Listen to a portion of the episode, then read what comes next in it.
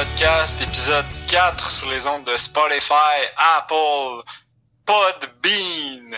Et maintenant, ben, officiellement, les gars, Balado Québec, ça a pris trois semaines pour qu'ils nous acceptent. Probablement à cause des sacres de, de Fab. Là. Non, non, sérieusement, j'ai aucune idée pourquoi, mais on y est. Fait qu'on est rendu sur quatre plateformes. Euh, salut les gars, ça va bien? Pas pire, pas pire, toi? Ouais, ouais, ouais, ça va bien. Part que là, on est quoi? On est le 23 octobre aujourd'hui. Je peux dire officiellement que je suis plus capable d'entendre la chanson Coton Ouetté de Blue Jeans Bleu. Ah, au début, je la trouvais correcte, là, mais là, euh, ouais, je- ça a trop été hijacked par euh, les gens de TikTok et autres, euh, autres personnes louches de notre bonne société. là. En gros, on va commencer ça par mettre des affaires au clair, là. Un, TikTok, faut que ça meure. Deux, euh, j'ai failli tousser par-dessus ton intro, mais j'ai réussi à me retenir, fait que je suis quand même fier Ah, de moi. j'ai vu ça. euh, qu'est-ce que je voulais dire d'autre d'intelligent? Trois, euh, mes sacs, ça change sûrement à rien parce que mon podcast, je l'hostais sur Palato Québec, moi, avant que je décide de l'enlever de là-dessus. Parce que, ben, dans le fond, on s'en calisse, tout le monde l'écoute sur euh, YouTube ou sur Facebook, le mien, là. Fait que ça Ouais. me sert à rien de le crisser euh, à grandeur du lieu quand j'ai toutes mes views à deux places, puis genre quatre autres views à, le reste des places, là. En tout cas, tout ça pour dire que, ben, what's up? Ouais, ouais, ça, pis certain, mais bon, maintenant que ce- cette superbe intro est passée, euh, on pourrait parler comme d'habitude, peut-être commencer avec le Canadien, là, euh, qui a affronté les équipes probablement les plus, euh, les plus euh, inodores, euh, incolores, sans saveur de la Ligue, même s'il y avait les champions de la Coupe Stanley là-dedans. là. Dans la dernière semaine, les Blues de Saint-Louis, le Wild du Minnesota, dont j'oublie toujours l'existence, pour être très honnête. Mais ça a été, ça, a été quand même des bons matchs, là. Le Canadien a failli faire renvoyer Bruce Boudreau, première des choses, puis Victor Mété a compté un but. Fait qu'on pourrait parler de ça. Qui ne passe pas proche de faire renvoyer Bruce Boudreau d'eau? Ses employeurs. Malheureusement pour les joueurs du Wild du Minnesota. Ouais. Ah, mais Bruce Boudreau, normalement, en saison régulière, c'est reconnu comme étant un solide coach, là. C'est un coach qui va- Tu sais que tu vas te faire, tu vois, là, il a pas de réel de se retenir plus longtemps. Non, Euh, tu, tu- tu sais que c'est le, le coach que tu vas te faire éliminer en première ronde, par contre. Si Mais là, tu te là, il a rends là, la il fait plus les playoffs. Exact, ouais, c'est ça. Voilà. si tu te rends là, là. Il reste juste Mike Bab- Babcock pour perdre en première ronde. Hmm. ouais, un point, un point. Moi, je voulais savoir, euh, concernant le Wild, là, vous en avez pensé, parce que ça a comme été une petite controverse, on dirait. là. Vous en avez pensé quoi de Jason Zucker qui a nommé son coach euh, dans, dans les gens qui doivent être meilleurs? Moi, j'ai pas haï ça. Moi non plus. euh, sa défense était mo- moyenne. Après, quand il s'est rétracté, mettons qu'il a, qu'il a backtracké ça en disant qu'il voulait pas nommer le coach, mais il voulait dire dans le fond que tout le monde, euh, tu sais, d'en haut jusqu'en bas devait être meilleur, puis ça incluait le coach. Euh, tu sais, la- il fait bien parce qu'anyways, je pense que Jason Zucker va être plus longtemps au Minnesota que Bruce Boudreau, fait que il y a pas grand chose à perdre. Ah. Puis je pense pas qu'il Ça, ça fait comme deux fois dans la dernière année que Jason Zucker a Ouais. été changé. Ouais, puis ça fait deux fois que ça arrive pas. Mais je pense, je pense Ouais, quand même. Je pense quand Éventuellement, ça va peut-être se produire. Ouais, jamais 203. Euh, Pour ceux qui savent pas en passant de quoi on parle, l'année passée, il avait été changé aux Flames à la date limite, je me trompe pas. Puis comme ça, ça a été soumis trop tard, il me semble, ça se peut-tu? En tout cas, c'était passé quelque chose de bizarre. Puis euh, il y avait pas eu un échange genre avec euh, les pingouins qui a finalement avorté dans la... quelque chose qui avait Jack Johnson là-dedans. En tout cas, il me semble que j'avais vu ça que, que, en tout cas, les pingouins étaient passés près de l'acquérir. imagine échanger pour Jack Johnson. Ouais, non, je pense pas que ça aurait été un pour un, là. non, non, mais n'im- n'importe quel échange où est-ce que Jack Johnson, là, t'es mieux de. Ben, tu sais, y a pas grand monde que tu peux acquérir sans te faire avoir. Si ce que tu vas chercher, c'est Jack Johnson.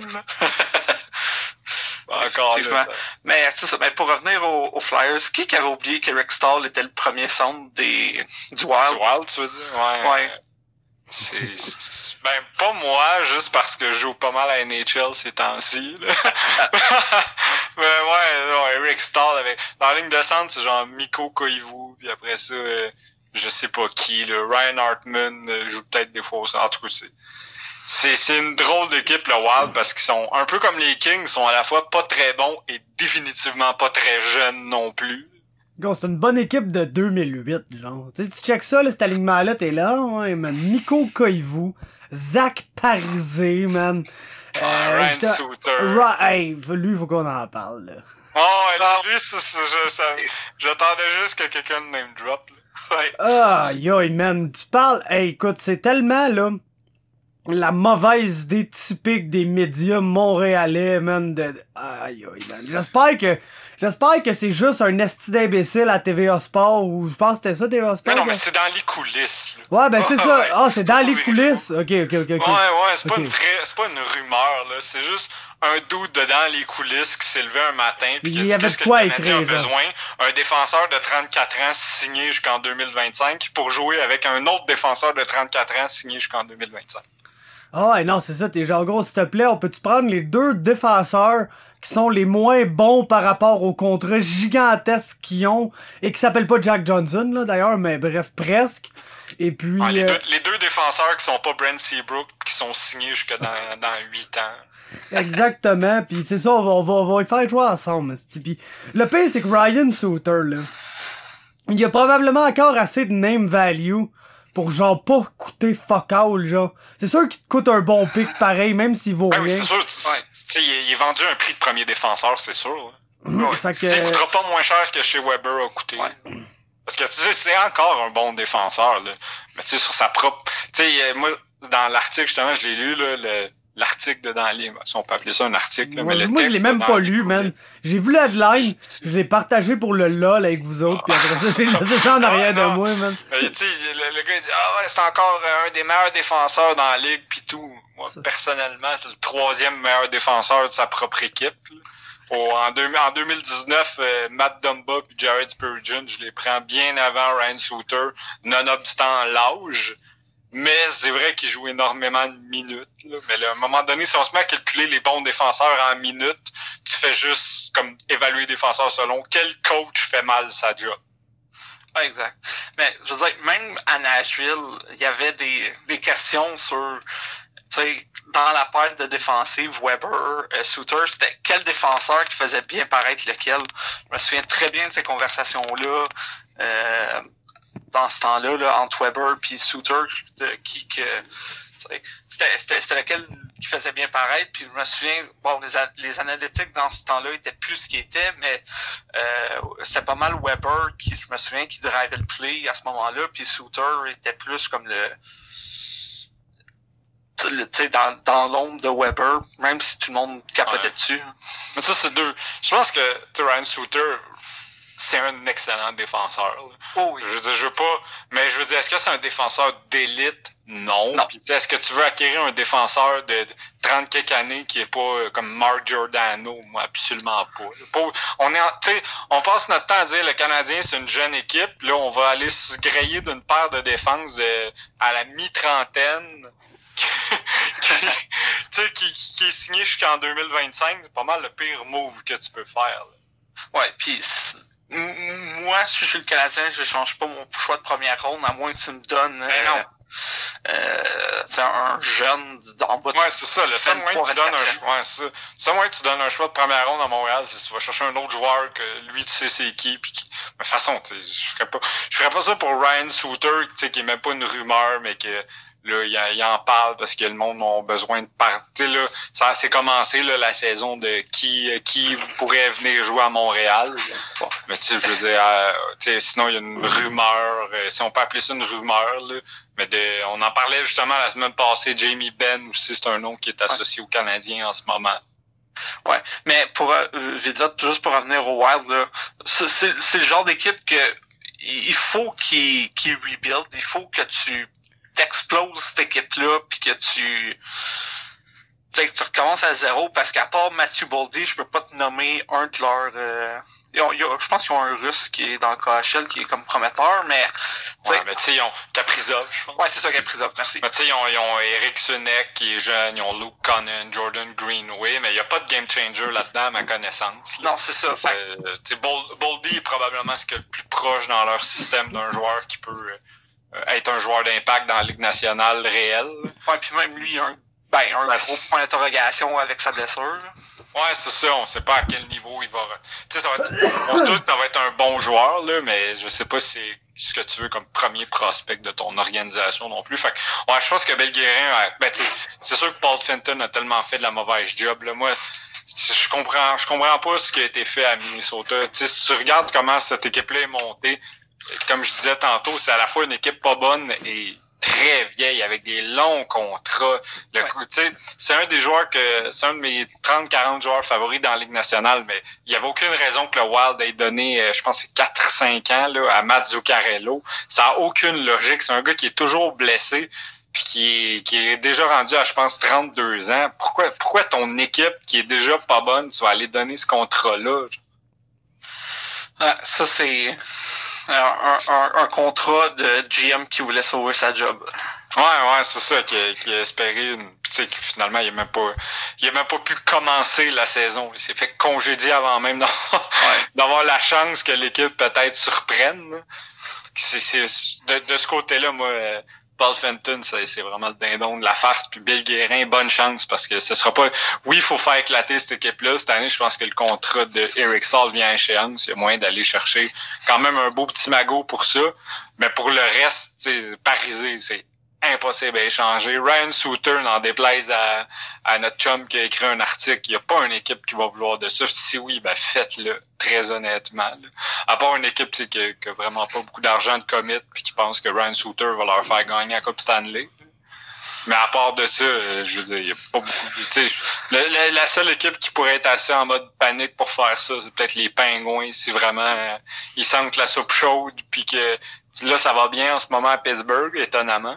Mais si c'est un moment donné, il je pourrais voir Jim Rutherford essayer un, un espèce de dernier euh, genre de puncher en tombant, là, comme un comme un boxeur qui swing, euh, swing en, en, tombant, se faisant knocker. C'est la seule affaire que je peux voir parce que. Shout à Adonis Stevenson.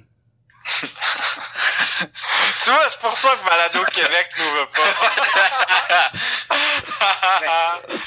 Puis aussi, faut pas oublier qu'ils ont, ont échangé pour Victor Rask puis qu'ils l'ont signé encore. Il est encore sous contrat pour 3 ans, 4 millions. Ah, ça n'a pas été un bon échange. Victor Rask, man. Ouais, puis tu sais, ils ont quand même donné Nino. Ouais, exact. ça fait mal, hein. Pas ouais, je comprends pas comment tu pouvais penser que Victor Rask c'était plus qu'un troisième centre? Ce qui est ce qui est en ce moment, là, mais Nino Niederreiter joue sur le top 6. Fait que ça, il y a tellement de choses que le Wild ont fait qui ont qui paraissent pas bien. Là. De, de, David Dobnik a l'air vieux cette année aussi. Là. Ils sont en train de solidement scraper Kevin Fiala. Ouais, mais ça, Kevin Fiala, il est bon, là, il est même très bon, mais on dirait que ta date dans la Ligue nationale, il est pas capable de trouver... Euh, tu sais, il est pas capable de prendre un step que tu dis, oh, lui, c'est vraiment un, un joueur qui peut prendre un match en main. Là. On sait qu'il a le talent pour, mais à date, il le fait pas. Là. Il le faisait pas à Nashville, puis il le fait pas encore à Minnesota. Ouais. Mais en tout cas, s'il il se décide vraiment là, de tanker puis euh, d'échanger tout le monde, là, Matt Dumba, ils vont, ils devraient, si ils sont pas imbéciles, là, ils devraient avoir un sale retour pour Matt Dumba. Ouais, si t'échanges Matt Dumba, faut que tu aies un, tu sais, euh, le, premium. Euh, quasiment ce que ce qu'il y a eu pour piquer Souban dans le temps, c'est-à-dire un vieux def dans le fond. Ryan Souter, Non, mais tu sais, Dumba, c'est tellement c'est tellement ben, souvent les joueurs du Minnesota sont soit overrated parce que le monde pense qu'ils sont bons puis ils les voient jamais jouer, fait que ça change pas, ou underrated. je pense que Dumba et Spurgeon, c'est deux des défenseurs peut-être Là, Dumba, à cause de sa grosse shot, peut-être un peu plus d'highlight reel qui font qu'il est plus connu dans la ligue. Là moi, même, dans la reconstruction, c'est un lui et Spurgeon, c'est deux gars à qui je m'accrocherais. Mais si vraiment faut qu'il en échange un des deux ou les deux, c'est sûr que ça prend des premiums de fou. Là. Spurgeon, Spurgeon, tu, me dis faut que tu protèges une avance. Ça te prend deux défenseurs. Je prends Giordano puis Spurgeon en ce moment. Moi, j'échangerais ben, Dumba avant Spurgeon aussi, là, je pense. Parce que t'as probablement, comme euh, Alex disait, plus de valeur pour lui puis je le sais même pas si c'est le meilleur des deux, là, selon moi. Là. J'aime, je pense que j'aime mieux Spurgeon. Mais... La, seule affaire de Spurgeon, c'est que l'année prochaine, il commence son nouveau contrat. Puis ils vont ouais, puis Ouais, puis c'est un contrat de quoi, 7 ans, je pense? Ouais, Pour genre 7 ans. 7 millions au kek. Ouais, 7.5. Je sais pas à quel. Tu sais, il est petit, là. Qu'on- des fois, les petits défenseurs, euh, soit ils vieillissent super bien à la. Euh... voyons, j'ai oublié son nom. Fuck. Dan Voyons. Boyle? Ah, non! Euh... Ah, encore. Excusez, en tout cas, peu importe, là. Le défenseur de Nashville qui s'est retrouvé à Philadelphie après, là. Dan Amius. Puis après ça, il a gagné la coupe à Chicago. Hey, j'ai un méga blanc, là. Mais en tout cas, on y reviendra. That guy. Mais c'est ça. Quoi? That guy. On Ouais, that guy, là. on l'appeler That guy aujourd'hui. C'est un, un des joueurs les plus marquants en plus. Mais en tout cas, peu importe. Désolé, petit défenseur euh, finlandais que j'adore. Que j'ai. Pas, euh, oublié ton nom. Ok, je pensais que tu t'en vers Sami Salo, quelqu'un de même, là. Ah non, non, non. Quelqu'un de vraiment moins bâtard. là. Quelqu'un qui c'est pas normal que j'ai oublié son nom. là. Mais c'est pas grave. Mais euh, tout ça pour dire que, ouais, c'est ça, Spurgeon, on sait pas à quel point il va être capable de vieillir sans un moment donné manger un gros coup qui fait qu'il qu'il se blesse. là. Fait que c'est Ouais. peut-être juste ça. Mais sinon, euh, qu'est-ce que vous avez, avez-vous regardé les games du Canadien dans la semaine? Moi, honnêtement, je pense que j'ai pu, j'ai pu juste en regarder un, malheureusement. là. donc, je vais pas donner une opinion super Ouais. poussée sur... euh, Ouais, Ah, c'était Kimo Timonen, là. Oh mon dieu. Ouais, Vraiment désolé, qui est un des bons defs que j'ai vu de ma vie. là. Fait que c'est vraiment en Ouais. poche que j'ai oublié son nom. Ben, pour répondre à ta question, j'ai regardé les deux games en fin de semaine, puis tu sais, l'année passée, on, avait de la misère avec le power play, mais le piqué était bon. Là, c'est l'inverse. le, le power play sauve bien des affaires, puis le piqué, il, il, il a pas de la misère. La chose que, que je remarque beaucoup qui fait mal aux Canadiens, c'est les cross-ice pass euh, sur le piqué. Euh, il laisse peine trop de, de, de passes transversales. Euh, au- autant 5 contre 5 qu'à 5 contre 4 dans leur zone. Puis, euh, je veux dire, t'as beau avoir Carey Price, puis t'as beau avoir euh, euh, euh, Kincaid, qui a pas mal gaulé d'ailleurs contre euh, Minnesota. Euh, à un moment donné, je veux dire, tu- dans la ligue, faut que tu fasses bouger le gardien, peu importe laquelle, pour les battre. Puis, clairement que la, la défense à 5 contre 5, ben, à 5 joueurs du Canadien est pas assez bonne.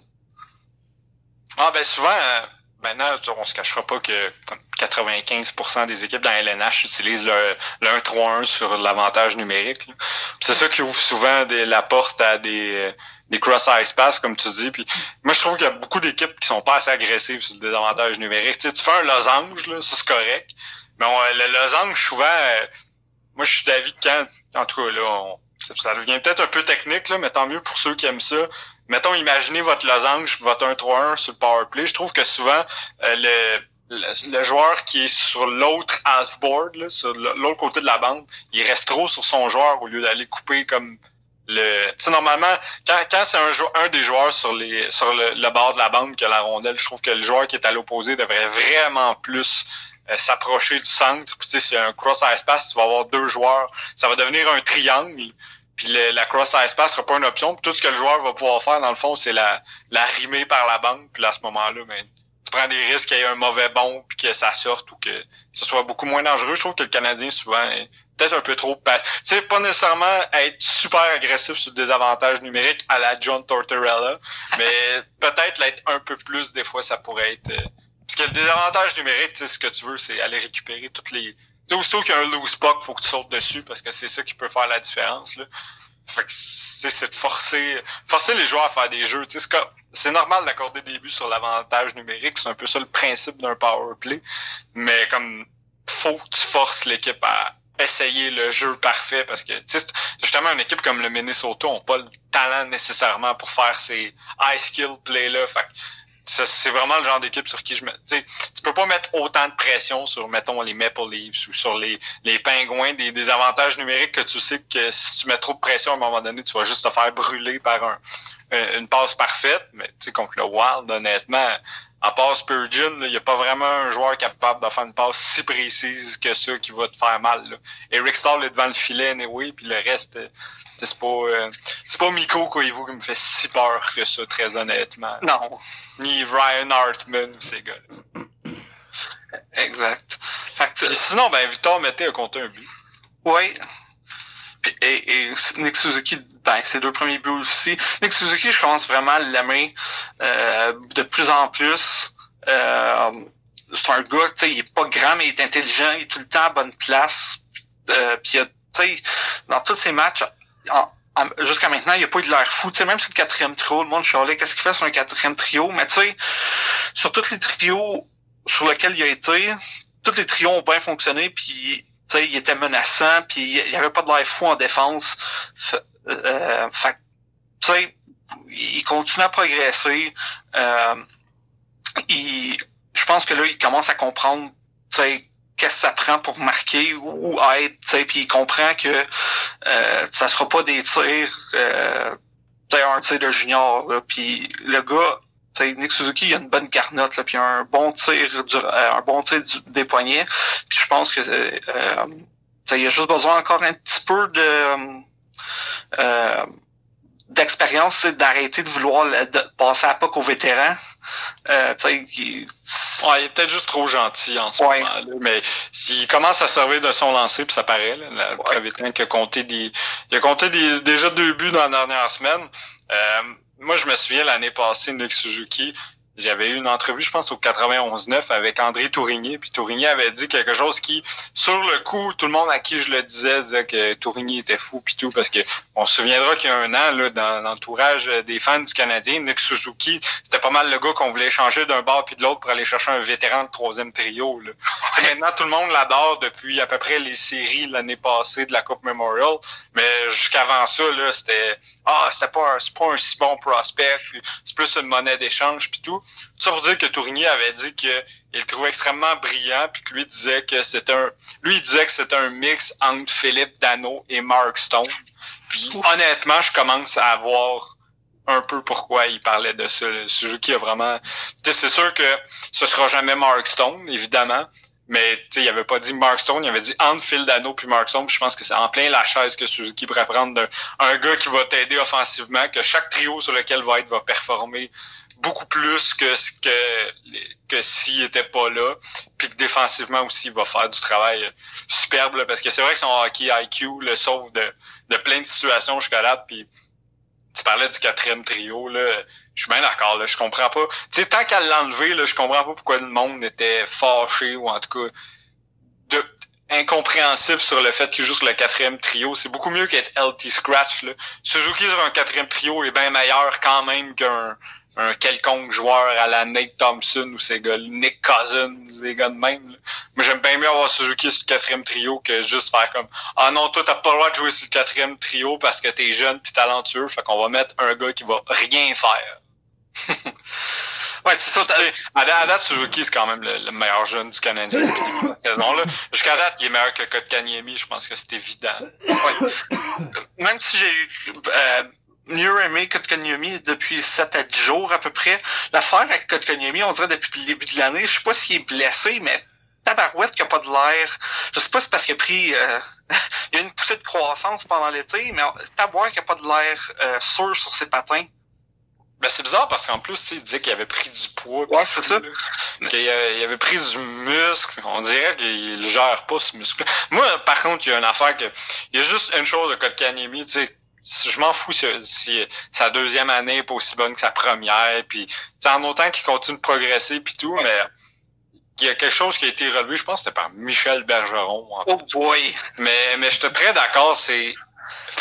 J'en reviens pas comment il est toujours à terre, quelqu'un. Oui, oui, il est toujours à terre. Honnêtement, tu sais, dans le temps, il y avait Scott Hartnell qui faisait faire des chandails de hashtag Hartnell down. Parce que Scott Hartnell était reconnu pour tomber tout à tout bout de champ. Kotkaniemi, pour vrai, c'est pas mal. Il était à veille d'avoir ses chandails, d'après moi. Ouais.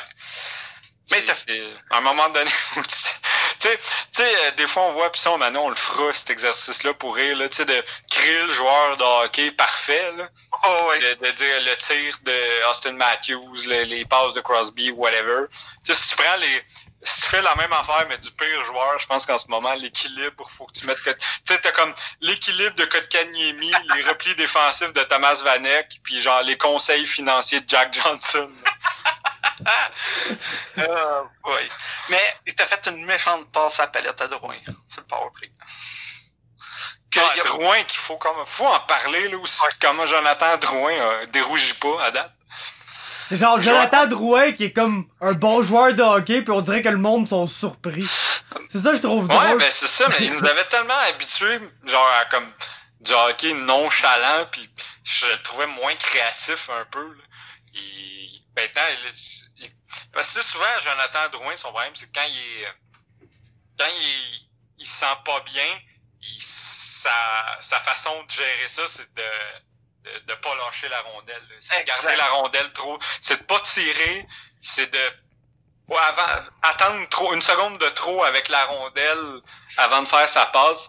Drouin, c'est un gars qui est, habitué toute sa vie, surtout dans le junior. Là, les, les séquences de Drouin dans le junior, avec euh, il pouvait passer 35 secondes avec la rondelle sur sa palette à faire des tours dans la zone offensive. C'est un gars qui est habitué de vouloir avoir la rondelle sur sa palette, ça c'est bien correct, mais quand, quand il sent mal, souvent la, la, rondelle elle décolle juste pas de sa palette, tandis que là, tu vois que c'est toujours des belles passes où il prend des lancers, ça a beaucoup plus de son tir qu'avant. C'est, c'est ça qui fait sens, parce qu'il est bon, Jonathan Drouin. C'est pas, c'est pas un flashing news que Jonathan Drouin a du talent. Non, c'est ça. Mais la chose avec lui, ça va être de d'être constant. Ça fait c'est neuf games, je pense, que le Canadien a joué. Le, le sample size commence à être intéressant, mais tu sais, faut pas que non, faut pas que ça faut, faut, pas qu'il y ait le, le, le, même deuxième moitié de saison eu l'année passée, là. Parce que non, ça. ne reviendra plus de son bon début de saison.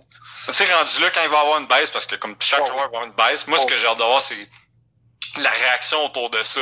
Est-ce que, est-ce que lui va commencer à, à reprendre des mauvaises habitudes ou il va tout faire pour que ça reparte? Est-ce que, est-ce que Claude Julien va y garder les mêmes opportunités de dire, regarde, on va essayer de le relancer, on fait comme si tout allait bien, puis on va.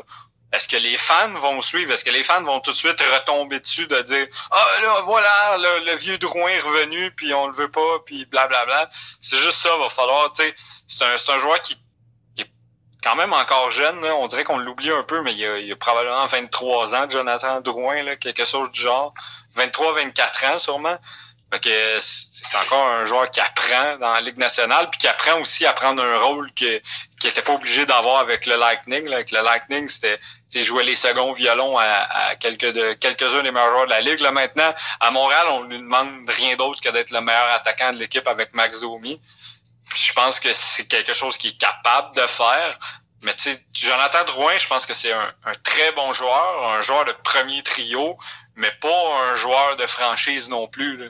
Fait que tu sais, c'est modérer un peu les attentes de dire on veut qu'il performe bien, on sait qu'il est capable, mais que personne s'attende qu'il va devenir non plus Nikita Kucherov. Exact. Puis là, tu vois, ce matin, à l'entraînement, avec les blessures, le, le, le trio qui était dessus, c'était Drouin, Domi, puis Suzuki. Puis ça, ça m'intrigue sur un moyen temps. Je pense ah, qu'il y a de quoi faire avec ça. Ouais, il y a de quoi faire avec ça. C'est à la fois un très bon, un très bon trio euh, pour le présent et pour les prochaines années du Canadien. C'est un, un solide test, tout ça, ça va. Puis je pense que c'est trois gars qui. Surtout si Suzuki puis Drouin commencent à servir de leur lancer, là, on parle. Oui. Parce que si c'est juste Domi qui prend des tirs, ce trio-là durera pas parce qu'à un moment donné, tu peux pas avoir juste des gars qui veulent faire des passes entre eux. Si Drouin puis Suzuki comprennent qu'il faut qu'ils servent leur shot, euh, c'est un, un, vrai premier trio de la Ligue nationale, ça Peut-être pas cette année un des un des bons premiers trios, là, parce que bon, Suzuki est jeune, puis je dis Drouin puis Domi, moi ça reste des gars que je trouve que ils ont un plafond qui dépasseront pas. Ouais. Puis, tu sais, après, après la game de dimanche, le monde chialait aussi, j'ai vu beaucoup ça sur Twitter, le monde chialait sur le, ben, le premier trio du Canadien, là, le, le Tatar, Dano, Gallagher. Euh, je m'excuse le monde, mais euh, c'est encore un trio qui a presque 60% de Corsi 4. Euh, c'est encore de loin le meilleur trio du Canadien pour étouffer les trios adverses. Puis oui, Thomas Tatar, peut-être pas le début de saison incroyable. Un euh, c'est juste les punitions là, en ce moment. Ouais, c'est ça. si c'était pas du fait qu'il était indiscipliné, le reste, euh, ça va. C'est, c'est, c'est facile à dire, mais c'est un cas de ça va venir. Ouais, c'est ça. Parce que, comme tu dis, tous les indicatifs de, de possession de rondelles sont largement en leur faveur versus tout le reste de l'équipe. Euh, les, les cinq meneurs pour toutes les statistiques avancées de possession de rondelles, c'est ce trio-là au complet, Petrie puis Kulak. Exact. C'est assez facile de savoir à date qui, qui contrôle le mieux la rondelle. c'est y a-tu vraiment quelqu'un qui a peur que Gallagher puis Dano réussissent pas éventuellement à, à ce que ça reparte c'est les deux gars qui travaillent le plus fort sur ton équipe là. fait que ils ont juste à continuer puis éventuellement ça puis Tatar prend des prend quand même pas mal de lancers c'est juste c'est neuf matchs là je veux dire la, la même séquence arriverait en janvier puis euh, personne personne serait stressé on serait juste comme bon on serait moins bonne passe mais là tu vu que c'est en début de saison on dirait que le début de saison, on pense tout le temps que ça fait que ça fait de tout. Là. Fait que, comme James Deal va une saison de 40 buts, puis euh, tel joueur va une saison de 0 buts parce qu'à date, ça va pas bien. Ouais, exact. Puis je veux dire, Brendan Gallagher, c'est toujours le même gars. Là. Euh, je veux dire, quand il se fait pas donner des cadeaux par euh, par Jake Allen, je veux dire, ça reste probablement ton ton peut-être pas ton meilleur lancé, mais tu ton meilleur gars. Euh, ben, c'est pas le meilleur lancé, mais c'est le joueur presque dans la Ligue nationale qui prend le lancer aux meilleures places. Ouais, exact. Tu sais, il a pas. Brendan Gallagher n'a pas un lancer. Euh, s'il y avait s'il y avait un lancer élite, euh, ce serait un gars de 55 buts par année rendu là. ouais. Puis euh, tu sais, Gallagher t'as son dernière année de contrat. Ça coûte combien Brendan, Brendan Gallagher l'année prochaine? Si je voulais direct demander ça, man, parce que Somehow, j'ai entendu ça à radio, là. Parce que souvent, j'écoute ça en, descendant à travailler le soir, puis euh, Hey, euh, c'est-tu Dubé qui a dit ça? Je me rappelle plus trop, là. C'était un, des gars à 98.5, mais selon lui, là, il allait coûter genre 8.59, là. Je me dis que ça fait probablement aucun sacrament de sens. Euh, moi, dans ma tête, tu peux peut-être aller jusqu'à 7, genre. Écoute, il y, a, deux saisons de 30 buts, puis on s'entend qu'il a pris un friendly deal en tabarouette euh, à 3.75. c'est sûr qu'il va vouloir le retour du balancier. C'est ça. moi, tu sais, bon, c'est un joueur que... Ah, c'est vrai, il reste une autre année à 3.75.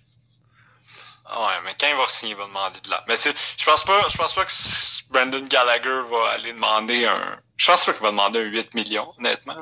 Moi, je pense que ça va peut-être coûter un 7. Ouais. Je pense que 7, 7 t'es dans les bonnes eaux. Là. T'es dans, dans les eaux de merci de avoir rendu des fiers services. On, on te paye peut-être un peu plus qu'on devrait payer parce qu'il faut pas oublier que Brandon Gallagher, c'est un autre joueur qui, de par sa physionomie puis son style de jeu, va peut-être pas vieillir extrêmement bien. Là. Je veux dire, Gallagher, c'est à la fois un joueur qui se met dans les endroits où ça fait mal, qui est petit, puis qui est pas particulièrement rapide. Fait qu'il est super facile. C'est pas le joueur qui va éviter toutes les mises en échec.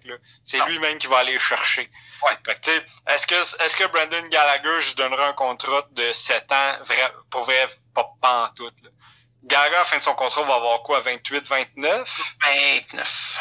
29? Moi, c'est, ah, je, serais prêt à, je serais prêt à donner 7,5 millions pour pas dépasser 4-5 ans.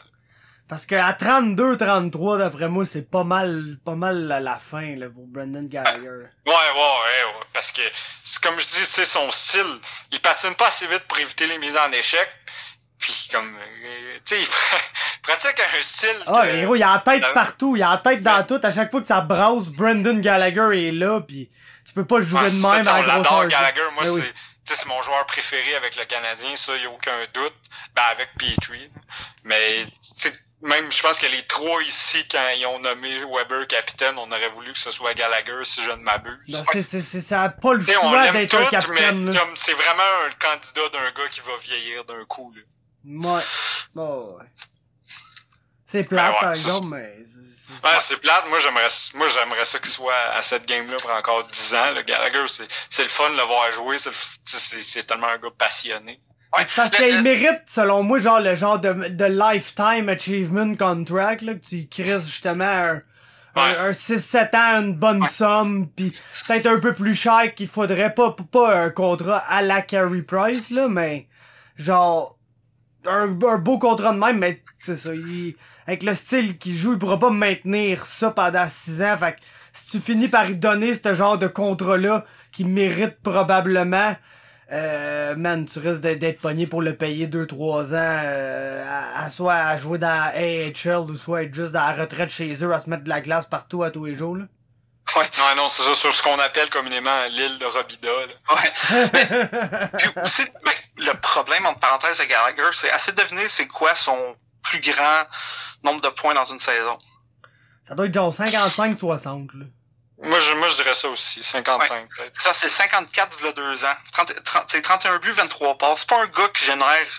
Tu sais, c'est un finisher. C'est un- tu sais, c'est le gars qui va aller ramasser les rebonds puis Ouais. mettre dedans, tu sais. puis ça Ouais, sauf que, tu mais si tu, si tu me demandes de, de nommer les cinq meilleurs ailiers complets dans toutes les zones de la Ligue nationale, il est là. là. Mais Fait tu sais, fait- il y a ça, par contre, je- oui, c'est un gars qui dépasse pas vraiment 54 points, mais c'est un gars qui va aller chercher 25-30 buts par année pour son prime, en tout cas, puis qui va te donner comme de- du désavantage numérique, de l'avantage numérique, du jeu de transition, des... Ga- Gallagher, faire, faire. piqué. Tout en faisant Hein? chier 100% de tes adversaires, genre. Ouais, c'est ça. Euh, Qu'est-ce que tu dis, Alex? Ouais, si Gallagher est juste piqué, Il peut le faire. Ouais. Il fait des fois, là, mais Ouais. c'est sûr que quand euh, la façon que le Canadien est monté avec des Byron, des gars de même, tant qu'à faire, tu fais jouer ces gars-là. Ouais. D'ailleurs, on pourrait s'en servir pour transitionner vers Paul Byron qui il commence à avoir des rumeurs de transactions autour de lui. Je sais pas si c'est le meilleur moment d'échanger un gars au moment où tu sais. il- C'est c'est ça l'affaire avec les rumeurs de transactions, c'est que oui, d'un côté, quand un joueur performe moins, tu penses à l'échanger, mais d'un autre côté, pourquoi tu l'échangerais quand il est à son pire depuis qu'il est à Montréal? Exact. Euh, Qui coûte plus cher que jamais aussi, là. ouais. Ah, ça, il est rendu à 3,4 millions, si je me trompe pas, Paul Byron. Ouais, 3.4. Non, fait que, tu sais, quand même, là, c'est pas un, c'est pas un contrat si, ben, tu sais, c'est pas un contrat chiant, là. mais c'est pas un contrat non plus, c'est pas, c'est plus le Paul Byron à 1 million euh, d'autrefois non plus, là. Non, c'est ça. C'est plus le gars que tu ramasses au balotage, mais maintenant, est-ce que, est-ce qu'une équipe pourrait être intéressée à Paul Byron? Moi, je pense que 15 équipes pourraient être intéressées à Paul Byron. C'est, c'est le gars qui va aller te compter des buts sur le désavantage. Paul Byron, c'est le nouveau Michael Grabner, je pense, là.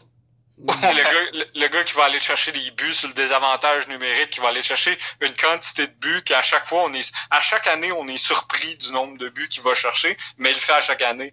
Fait que, c'est, moi je pense que de, de son côté c'est un autre gars qui va complètement débloquer. Est-ce que ça va être à Montréal J'y souhaite? Sinon, tu sais ça. ils viennent de le nommer assistant, là. ce serait plate qu'ils l'échangent tout de suite. Mais si, s'ils sont pour l'échanger, je peux vivre avec aussi. là. Oh, le. Canadien a tellement. On sait qu'il y a un attaquant de trop. Maintenant, c'est juste de déterminer qui va éventuellement partir pour Ryan Paling. Moi, ce serait simple, ce serait Nate Thompson. Juste pour moi, c'est même pas une question. Quoi que je le déteste pas depuis le début de l'année, Nate Thompson. Non, moi non plus, mais c'est ton pire joueur. tu sais, je l'aille pas, il fait. la- la- la- L'affaire avec les gars comme Nate Thompson, c'est que. Tout tout le monde assume que ah, j'avais pas d'attente pour lui, puis il fait Ouais. rien, il fait rien de particulièrement mauvais. Fait que il est mauvais. Tes attentes étaient à un joueur relativement médiocre, puis il est un joueur relativement médiocre. J'aime Ouais. mieux avoir un gars comme Paul Byron que mes attentes, c'est un scoreur de 20 buts, puis finalement j'ai un joueur bon. Ouais.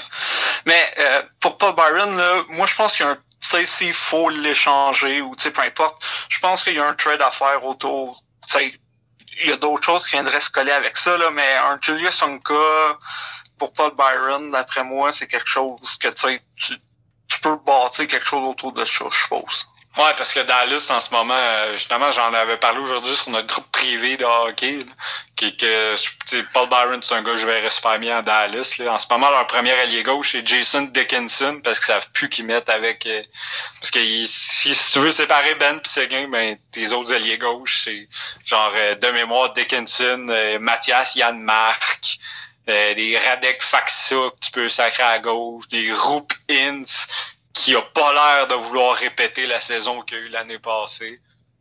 Dallas, c'est une équipe qui, en ce moment, elle cherche une bouée de sauvetage. Ouais. Puis, tu sais, Paul, Paul Byron, tu sais, en ce moment, c'est quoi, qui- c'est quoi qu'ils se font reprocher Dallas par leur propre dirigeant, c'est leur éthique de travail. Paul Byron, c'est pas mal l'image d'un gars qui rentre dans une chambre, puis que toutes les équipes voient le, le tout petit joueur se, se défoncer le, le cul, puis se, euh, Paul Byron, c'est la, la version diluée de Brandon Gallagher, tant qu'à moi, mais en plus rapide. Fait que, comme, c'est juste, c'est un gars que tu veux sur une équipe qui, qui se fait, qui se fait dire qu'elle donne pas un effort suffisant. C'est vraiment un coup de pied au cul sur, sur d'autres joueurs, là, parce qu'il peut tasser pas mal n'importe qui sur l'équipe des Stars à part Ben cap... S'ils veulent enlever un s'ils veulent enlever un Radek Faxa de l'alignement pour y passer un message et mettre Paul Byron, l'équipe sera pas pire pour ce match-là. Exact. Mais sinon, il y a toujours, il y a toujours les sénateurs aussi.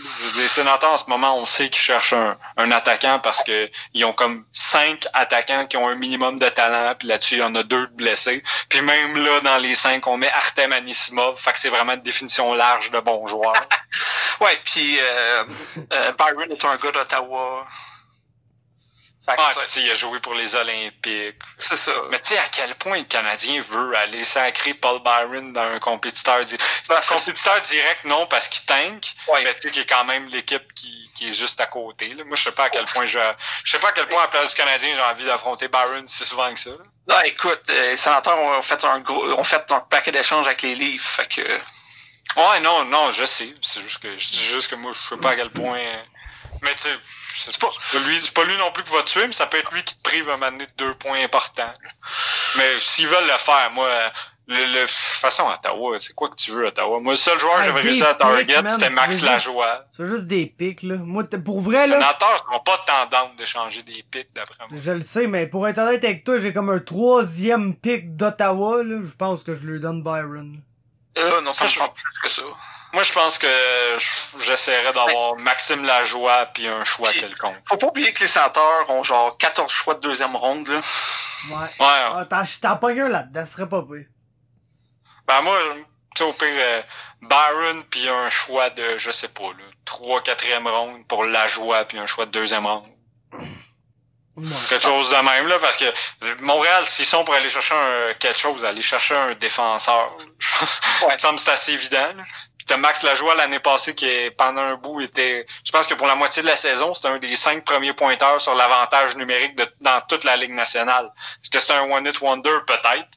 Mais quand même, tu peux pas partir à côté d'un gars, un bon vieux francophone qui est capable de ne pas s'appeler Ben Charrot sa troisième paire. non, ça c'est sûr. En ce euh, moment, c'est un gros avantage pour n'importe quel défenseur de ne pas être Ben Charrot. Eh, sacrement, hein? C'est pas facile. Au début de saison, je le trouvais. Je, je voulais donner une chance. Mais là, plus les matchs avancent, plus je pense que l'équipe pourrait très bien faire sans lui. Euh, ouais, ça part comme. Tu sais, comme septième défenseur, c'est correct, mais comme lui puis Christian Follin. Ouais, ça, ça sonne vite comme euh, Call Osner 2.0 là.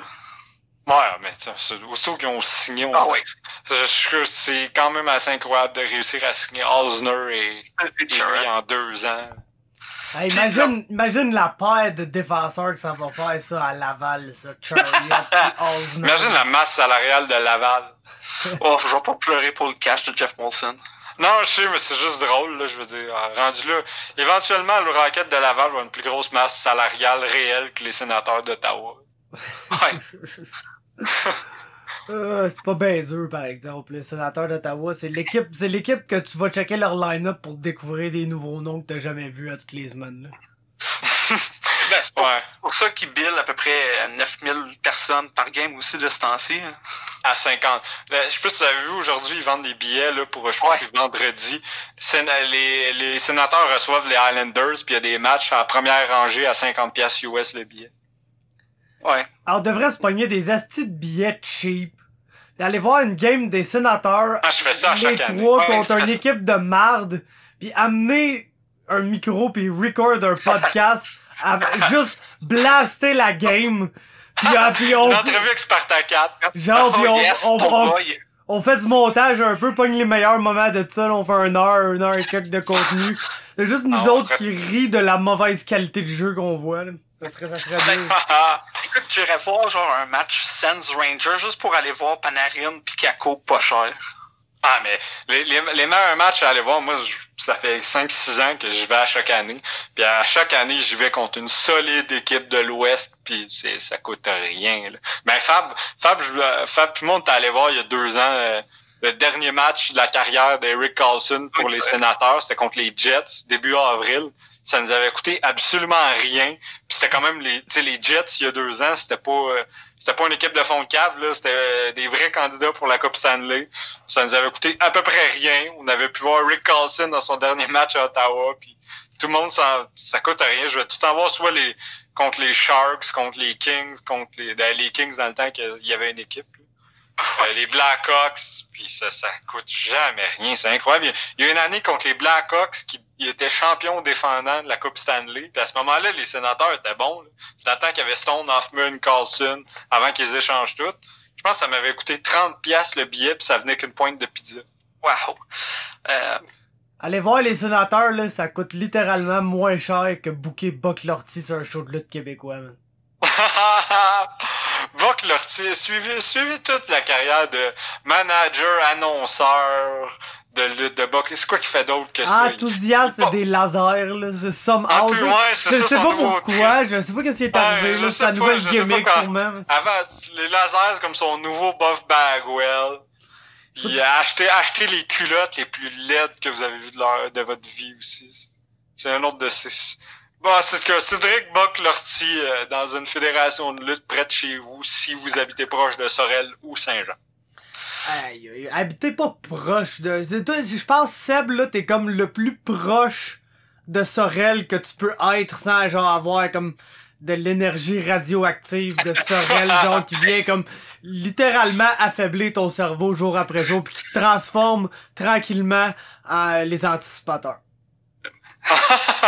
Écoute, à Saint-Jean, t'as quand même PCO qui sème la terreur, là. Je sais pas si t'avais vu. la Hey, vidéo. what stop sign? C'est la meilleure vidéo que j'ai vue sur Twitter de ma vie. Ça vaut, ça vaut le, le 45 secondes, peu importe que ça dure, ça vaut 1000 pièces cette vidéo-là.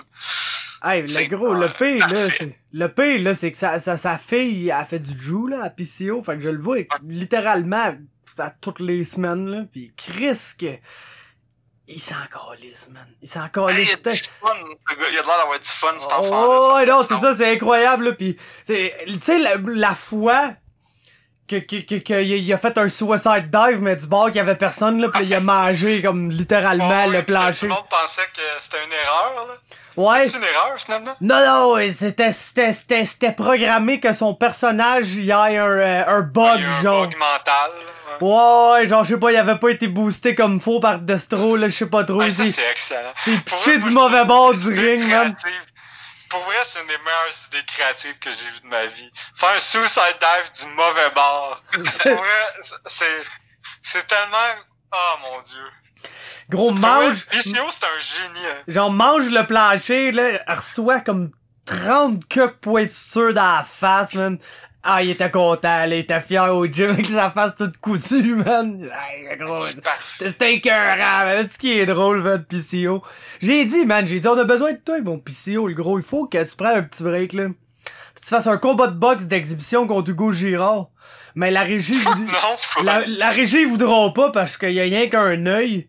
Euh, bien que Michael Bisping, ça a pas l'air d'avoir trop dérangé, qu'il se batte avec rien qu'un œil pendant Sinon- des années. Sinon, mettez-le contre un autre gars qui a juste un œil. là. Il fait quoi, Brian Berard, en ce moment? Hey, Fais pas ça à Brian Berron, mon gars, man. Pis si, oh, je sais pas, je te l'ai déjà compté, Seb, là, mais ça, c'est un des plus beaux moments, gros, de toute ma vie, man. Je te niaise pas, le gros, là. Genre, un des, des top LOL ever. On est à une compétition de jeu, ok? Pis Ah, je sais où tu t'en vas. ah, si pis t'as mon PCO, man. Mon PCO, lui, il a décidé qu'il faisait la compé de jeu, ok? Pis là, il était motivé, man, pis tout, pis... Gros, il était motivé en il m'a même dit qu'il voulait potentiellement couper à 222 livres et moins, là, pour cette compétition-là. J'étais genre, comment tu vas faire ça, PCO, sans t'enlever une... une jambe, c'est la Ouais, c'est ça. Exactement.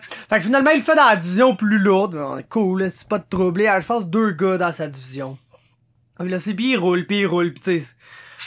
Aïe, en tout cas, un moment donné, pour une raison ou une autre, ben, en fait, pas pour une raison ou une autre, il y a juste un mat, tu sais, dans une compétition de jeu, pis quand tu sors du mat, ben, t'es comme un peu sur le mat d'à côté, fait que le ref, il va faire un break dans l'action, puis il va te ramener comme dans le milieu de ton mat, puis si t'es au sol dans une position en particulier, il va te repartir là, sinon il va rien que te repartir debout.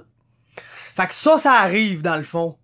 Et puis, le chum PCO, lui, il a comme pas trop connaissance du fait que, tu sais, l'arbitre, il a arrêté ça, pis faut que les deux reviennent tranquillement dans le milieu, puis résument l'action. Puis, ça donne que le ref, il arrête l'action, puis comme il arrête l'action, il se tourne pour ramasser la ceinture d'un des deux gars qui a, qui a échappé sa ceinture. Puis pendant que le ref a le dos tourné, t'as mon PCO qui part de la moitié de l'autre map en courant. Pis là, on, on se lève la tête, pis là, tu vois mon tabarnak de PCO qui court vers l'autre gars, que lui, il se relève tout paisiblement pour s'en aller vers le milieu, pis il te le gèle, mon gars, là.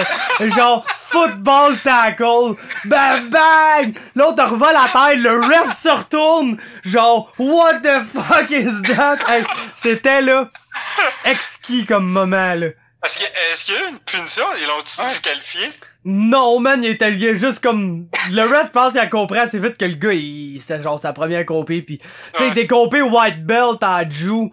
Euh, faut que tu sois permissif tu avec les gars. Moi, j'ai toujours dit, tu sais, il y a des ambulanciers, là, il y a des medicals, là, des, des, des paramedics au, au compé de Jew. Puis on a jamais besoin d'eux, sauf quand les Ouais, white les belts. white belts, ouais. sauf quand les white belts sortent. Les white belts, là, ça, ça part là, d'un bord de l'autre du mat, là, pis ça se rencontre dans le milieu, ça se headbutt, mon gars. J'ai vu des gars avec des yeux fermés, j'ai vu du sang, le gros, des nez en sang.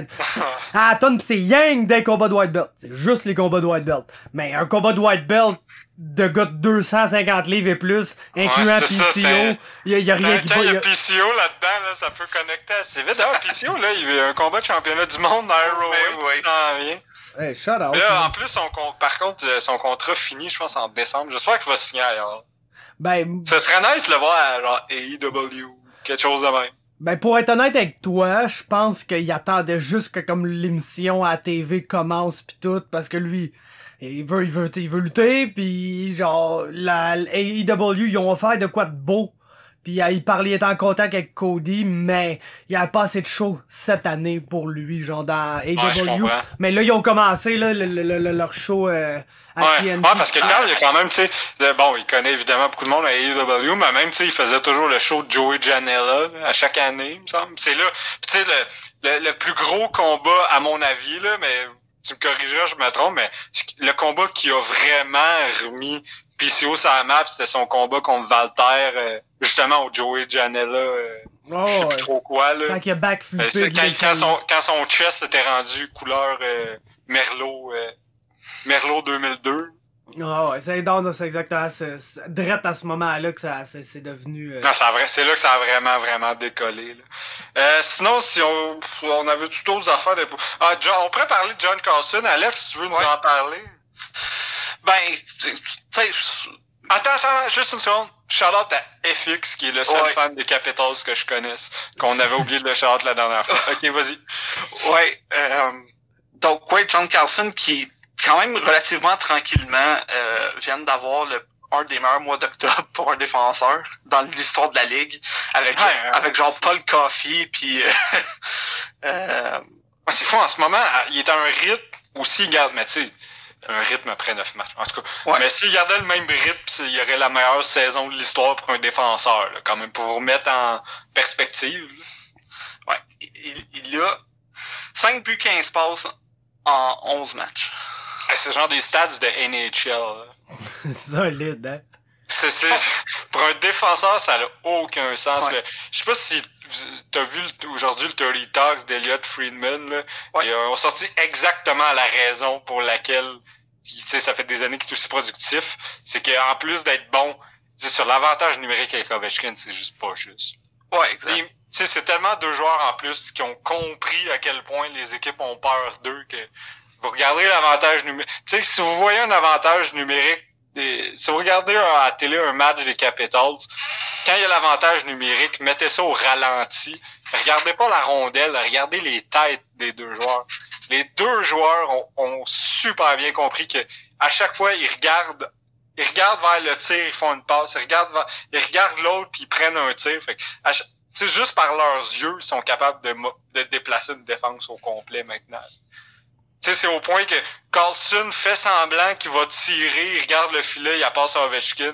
Tous les joueurs ont eu peur du tir de Carlson, puis Ovechkin, c'est le même là qu'Ovechkin se retrouve tout seul.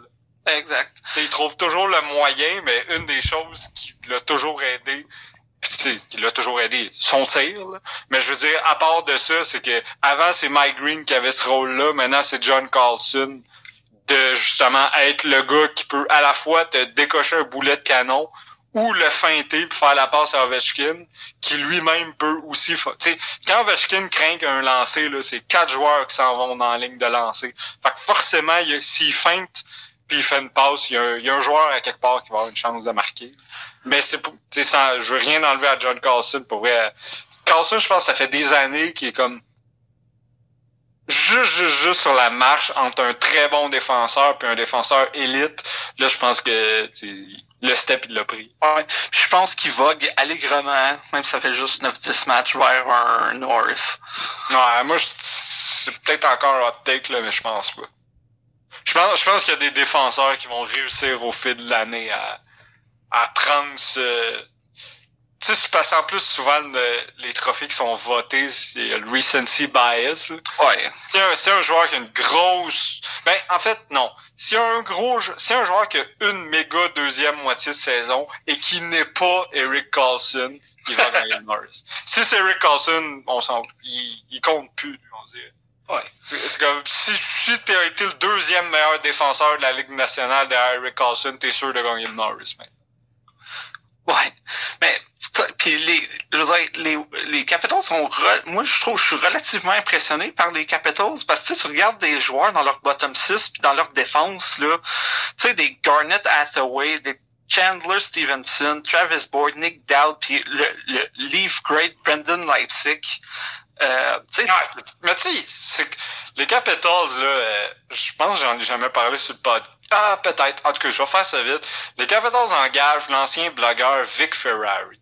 Ouais, puis euh, qui est un spécialiste des tasses avancées. Là. Puis ils ont, ont bâti. L'acquisition de Kempney, c'était lui. L'acquisition de Nick Jensen en défense, c'était lui. Puis encore une fois, je pense que tu les gars que tu nommes, c'est pas des household names. Non, c'est tellement des bons joueurs. Là. Ben, c'est tellement des bons joueurs. Peut-être pas Travis Boyd, là, mais je veux dire, moi, Chandler Stephenson, euh, Brendan Leipzig, puis euh, c'est lequel l'autre que tu as nommé que j'aimais beaucoup? Euh, Nick, Nick Dowd. Non, Garnett Hathaway. Garnett Hathaway. C'est tous des bons joueurs, ça, là. C'est des joueurs qui sont vraiment legit, là. Qui, tu sais, l'année passée avec les Flames, il y avait un peu euh, il y a des joueurs qui auraient dû jouer peut-être un peu plus que ça, là, commencer par Andrew Mangiapane, qui là commence à prendre plus un rôle. Mais c'est ça, mais Hathaway, c'est un, c'est un, c'est un solide joueur. Je pense des joueurs préférés à Bob Hartley, d'ailleurs. Je me souviens, je me souviens qu'il l'encensait à tout, chaque fois qu'il pouvait à la radio. C'était dur. Puis, euh, mais moi, c'est vraiment Brendan Leipzig là-dedans que, que j'aime énormément. Ouais. Un gars qui se promène d'année en année, puis je comprends pas pourquoi les équipes leur donnent pas plus de rôle que ça. Puis là, je pense que les Capitals ont décidé d'y donner une vraie chance, puis ça paye. Puis même, une acquisition qui est passée sous le radar l'année passée, que la plupart des gens se, souviennent probablement même pas que je joue pour Washington, mais Carl Aglin, Ouais. Carl Aglin sur un bottom six, c'est, c'est vraiment, ouais. c'est encore une fois le même style que Gramner puis Byron, le, le, joueur qui est capable de décamper puis d'aller, d'être un danger, même en désavantage numérique. Puis Aglin est meilleur défensivement que Gramner puis Byron sont. Ouais. Puis à 2,75 millions, il coûte pas grand chose. Non, c'est ça, c'est très correct pour un, pour un allié de troisième trio. Ouais. Euh, sans transition, Seb, tu veux-tu crier après tes livres? Hmm. Euh, ouais, ben, c'est encore une fois un début de saison décevant. Là. Comme d'habitude, Freddie Anderson part mal, ça j'ai pas peur. Je sais que ça va se replacer. Euh, il y a des drôles de décisions qui se font prendre. Ils ont décidé. Parce que là, faut dire qu'en ce moment, Hyman, Dermott, Tavares et un autre joueur, Johnson, sont blessés. Euh, puis là, ils ont décidé de réunir pour une raison que j'ignore totalement. Ils ont dit on va remettre Matthews et Marner, un duo qui n'a jamais fonctionné jusqu'à présent. Matthews est à son meilleur quand il joue avec William Nylander, qui est cette année le meilleur allié des Leafs d'ailleurs. Oui. Puis, en tout cas, tant qu'à moi, Marner a jamais été vraiment meilleur que Nylander, à part l'année passée que oh, le Nylander a pas un bon début de ben, a pas une bonne saison parce qu'il a manqué un mois et demi. Là, il est jamais rembarqué là-dedans. Le, ça a l'air que le Nylander était fini puis que Marner s'était rendu un joueur de concession. Surprise, cette année, Nylander est meilleur que Marner et le sera probablement pour tout le reste de sa carrière. Mais en tout cas, tout ça pour dire que je comprends pas pourquoi c'est pas euh, Marner qui joue avec Kerfoot puis McKayev puis euh, Marner puis euh, Nylander continue de jouer avec Matthews. Tout ça pour dire qu'à date, ben Matthews, Marner, comme d'habitude, ça n'a pas donné grand chose. Puis pour le reste, ben, c'est c'est le, le, classique. Là. J'ai hâte que Travis Dermott revienne parce que c'est le meilleur défenseur défensif de l'équipe après Muzzin, puis j'espère qu'il va jouer Riley, le reste. C'est ce que je répète à chaque semaine pas mal. La seule chose, par contre, quand même, que je tiens à spécifier, qui n'est pas une excuse, mais qui est quand même notoire, c'est que euh, les livres sont une fiche de 5-5-1. Mais là-dessus, si tu enlèves les matchs sur le deuxième match d'un back-to-back, ils sont 5-2-1. Donc, ils sont 0-3 en lendemain de, de match aller-retour. Ces trois matchs-là étaient quand même contre Montréal, Boston et Washington. C'est pas des équipes faciles à battre quand tu es déjà fatigué puis que t'affrontes comme ah, ben tu Montréal, c'est une équipe qui est toujours dure à battre puis que Toronto aurait dû gagner ce match-là, qui venait 4 à 1. je veux dire, Boston Washington, c'est deux des. En ce moment, c'est probablement les deux meilleures équipes de l'Est après les Sabres de Buffalo. C'est pas des matchs faciles à aller chercher, mais c'est comme des matchs que si tu veux gagner la Coupe cette année, il va falloir que tu ailles les chercher. Les blessés, il va en avoir toujours, puis des back-to-back, il y en aura pas vraiment en série, mais si tu veux, s'ils veulent prendre un step-up, là, faut qu'ils prennent pendant la saison régulière parce que s'ils sont s'ils passent l'année à juste coast puis faire les séries juste sur, parce qu'ils ont trop de talent pour que certaines équipes les battent, ça marchera pas une fois en série. Ils vont encore se faire sortir. Ouais, puis je pense qu'on a perdu tous les matchs back-to-back. Le deuxième match, c'était Hutchinson qui était d'un but. Moi, je pense que ouais. Puis je veux dire, Michael Hutchinson, il y a une raison pourquoi que, il était plus dans la ligue une coupe d'années. là. Ouais, mais tu sais, c'est un, un, numéro 2 correct. Là. Je veux dire, c'est pas lui que je blâmerais, mais tu sais, il a certainement pas sauvé quoi que ce soit jusqu'à présent. Puis, tu sais, tu parles d'un back-to-back, ben les livres font encore un back-to-back en ouais, fin en fin de semaine. Ouais, c'est fou, il y en a, je pense, 4 ou 5 pendant le mois d'octobre. Samedi, je sais pas qui affronte. Euh, ben, c'est Non, c'est vendredi, samedi ouais. qui joue, ouais. ouais c'est ça. Vendredi, je sais pas qui affronte, samedi. Montréal encore. Ah, fait que ce sera. Ah, en tout cas. Ben, Montréal encore sur un lendemain de back-to-back, je m'attends. De la façon que les livres jouent en ce moment, puis sans les joueurs qui ont, je m'attends encore à une victoire de Montréal. Ouais, il me semble que c'est San Jose Montréal. Le, le retour de, de Pat Marlowe. C'est vrai, Leaves Great, Pat Marlowe, qui ont, qui ont donné un choix de première ronde pour ne plus l'avoir. Ouais. Mais euh, ouais, c'est ça. C'est pas mal ça. C'est encore une fois, les semaines de début de saison, c'est plus tranquille. On a reçu une question cette semaine que j'aimerais. Oh. Ben, je, vais, je vais la modifier. Là. Euh, il y a Phil Beauregard sur Facebook qui nous demande c'est qui nos 10 joueurs, les, oh. les, les, 10 les 10 plus grands athlètes, tous sports confondus, de tous les temps. Moi, je trouve ça peut-être un peu compliqué de de, de, comparer les sports. Là. Je trouve ça toujours un peu euh, boboche. Là. On, c'est, c'est tentatif pas mal. On pourrait y aller par sport. Au hockey, moi, bon, moi, je dirais que le, le GOAT au hockey, moi, c'est Mario le mieux. Euh, il y a quelques choix. Je sais pas, vous, c'est qui? C'est-tu Gretzky or... Euh... Ben, ça, ça, prend quelqu'un que moi, j'ai vu jouer un minimum. Fait que, tu sais, Bobby Orr, peut-être j'ai pas 83 ans. Gordial. Ouais, c'est ça. Ah, ben, aujourd'hui, c'est qui qui a comparé, je sais pas c'est qui, mais aujourd'hui, McDavid a été comparé à Ah oui, Morant. Et c'est ah, c'est Red Fisher. Ah, ben, okay. ben, Red Fisher est incroyablement mort, fait que... Ben, ça doit pas être Red Fisher, mais c'est quelqu'un. Ouais, Red Fisher est mort. Mais c'est probablement quelqu'un de mort qui est revenu pour moi. Il y a personne de vivant qui a ben, joué à Oui fait qu'il faut que ce soit quelqu'un de mort. Ben, moi, je vais dire parce que je l'ai vu, c'était comme le, premier joueur que j'ai fait wow, c'est quand que j'ai commencé à regarder le hockey, c'est Martin Brodeur. Ouf. c'est Ok. non, mais moi, pour moi, Martin Brodeur, c'est même pas un top 3 gardien. Non, moi non plus, mais tu sais, c'est comme imprimé dans ma tête. Ouais, ouais, je comprends, mais tu avais nommé le meilleur ah, joueur. Là. Ah, euh, Mario Lemieux. Toi, Fab, ce serait qui? Euh, Eric ben... Brunson ouais, ouais, ça se jouait entre Eric Gunbranson, Brody Dupont, ou... Euh... non, mais pour vrai, je, pense que personne ne l'a dit, on n'aurait pas le choix d'y aller avec euh, Wayne Gretzky. Mais moi, personnellement, le premier joueur qui m'a fait complètement triper quand j'étais jeune, c'était Joe Sakic. Moi, moi d'abord, euh, le premier joueur qui m'a fait triper, il y avait Mario Lemieux, puis il y avait Mariana. Ah. C'est vraiment Mariana, ça, moi, qui m'a donné la piqûre du hockey. Sinon, bon, hockey féminin, je pense qu'on peut s'entendre que c'est Marie-Philippe Poulin. Ouais. façon, je vous laisserai même pas le choix de dire autre chose. Euh, après ça, au football, bon, Tom Brady, Ah, je Tom pense. Brady. ben, Il y a, quelques Tom choix Brady. qui se défendent, là, mais je pense que Tom Brady, c'est pas mal le choix unanime. Ça sera euh, pas Peyton Manning, je peux te le dire. Ouais, non, c'est pas. ouais. Au basket, Après ça, basket, bon, c'est soit LeBron, Michael Jordan, Larry Bird. Euh, moi, j'ai vu jouer un peu Jordan. Puis, statistiquement, c'est assurément lui. Fait que je dis Michael Jordan. Je sais pas si vous avez. Je Ouais. euh, regardez-vous. Alex, toi, je sais que tu regardes du basket. Fab, t'en regardes ça un petit peu? Non, man, je vais, j'ai même pas, pour être honnête avec toi, je suivais Raptors en fin de saison passée, pis j'ai même pas pris le temps de checker une game au complet. J'aimerais ça, j'aimerais ça, mais de Chris... Kawhi, puis il est parti. Ouais, exact, exact. Mais non, c'est ça, j'ai pas le temps, man. J'ai pas le temps. Hey, le gros, vous- avez-vous idée à, à quel point ça prend du temps dans une vie de décider de couvrir le tabarnak de MMA, man? Qui a 6 cartes par semaine. Hey, le gros, il y a genre deux Bellator en fin de semaine. Il y a un UFC euh, dont Cyril Gann se bat à fucking 8 heures du matin à Singapour, man. C'est genre... Il y a littéralement du MMA important vendredi soir, après vendredi soir, dans la nuit de vendredi à samedi, puis samedi soir. Fait que, tu sais, j'ai pas le temps de checker le basket ou des autres niaiseries-là. Bien que j'aimerais bien gros ça.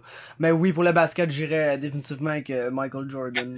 Je veux dire, Michael Jordan, c'est le seul joueur qui a joué avec les Looney Tunes, fait que je Ouais, Plus non. pour longtemps. Ouais, ouais, ben, il- LeBron va jouer avec eux autres aussi. Ouais.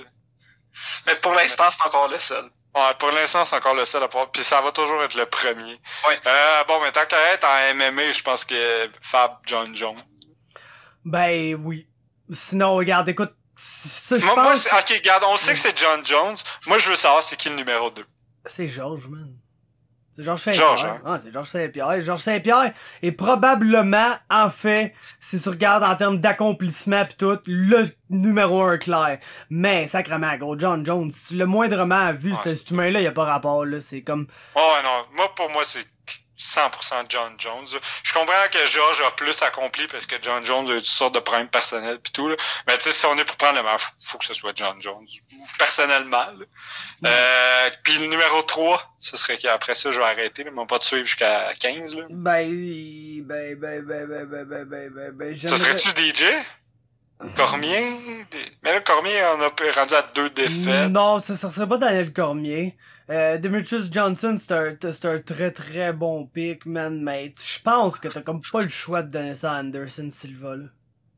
Pour Ouais, être honnête avec toi. ouais, vu qu'il a tellement, il a tellement été dominant. L'affaire, c'est qu'en ce moment, on a le souvenir d'Anderson Silva qui se fait, qui se fait péter à chaque combat parce qu'il continue de prendre ça relax, mais qui a plus le talent pour prendre ça relax. là. Non, C'est ça. tu sais, l'Anderson Silva qui se force pendant 15 secondes contre Michael Bisping puis qui faillit, qui passe proche de gagner dans ces 15 secondes-là. Mais c'est parce que, tu sais, dans NHL, tu peux comme voir ton joueur préféré juste devenir un joueur un peu plus défensif qui joue sur un troisième trio puis jouer Ouais. jusqu'à 40 ans puis t'es genre wow quelle carrière incroyable. En MMA ton combattant préféré va littéralement se faire knocker 8 fois dans ses 9 derniers combats puis va prendre Ouais, sa retraite genre 18 ans trop tard puis tout Ouais, le monde va être ça. super triste à propos de ça. C'est juste de même que ça finit une carrière en MMA. C'est aussi, mais... aussi la raison pour laquelle moi j'encourage fortement Georges à rester à la retraite. Je trouve ça parfait. de Ah sacrément. Il s'en va sur une victoire de championnat du monde. Là. Ben, sur deux victoires de championnat du monde, en fait. Ben, Euh, il sort sur là. une vraie victoire. Là. Moi, j'étais pas Ouais, pour qu'il revienne, Ouais, c'est ça. mais au moins, il sort sur une vraie victoire parce que Ouais, tout ça. le monde qui a regardé le moi, combat contre Hendricks, même, là. ah, tout le monde que qui a vu ça. va un combat de trop, on va tous dire que, ah, mais il y a eu un combat de trop. Ben, c'est ça. Là, il y en a pas. Puis comment, Fait comment que- le combat contre Khabib n'est pas le combat de trop, là? C'est 100% le combat de trop. Euh, chez les, bon, je pense chez les femmes, Amanda Nunes, là. Mais moi, je vais, euh, ben, ça, ça, Fab, c'est exactement où je m'en vais. là. Moi, je pense que si on y va pour les accomplissements puis ce qui a été fait en matière d'MMA, il faut que c'est Amanda Nunes, et c'est sûr.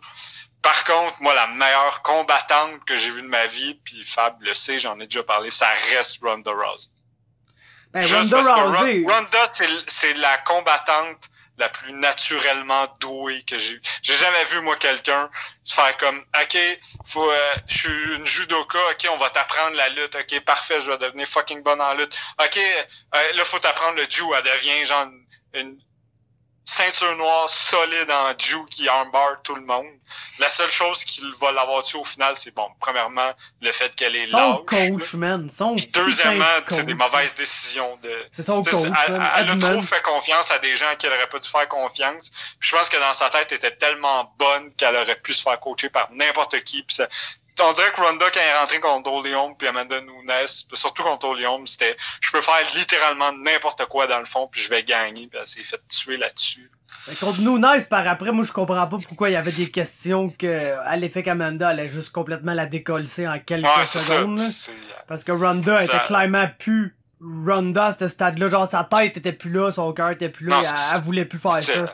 Tu sais, elle avait, elle avait eu des idées suicidaires Ah, après le combat contre Ouais. Là. Elle était plus dans un état mental de se battre. Mais n'empêche que moi, sais, personnellement, c'est la, la combattante la plus talentueuse que j'ai vue. Moi, je j'ai jamais oublié Ronda Rousey pour le, le passage qu'elle a eu de dire cette fille-là était, euh, elle avait un talent fou, là, pour vrai.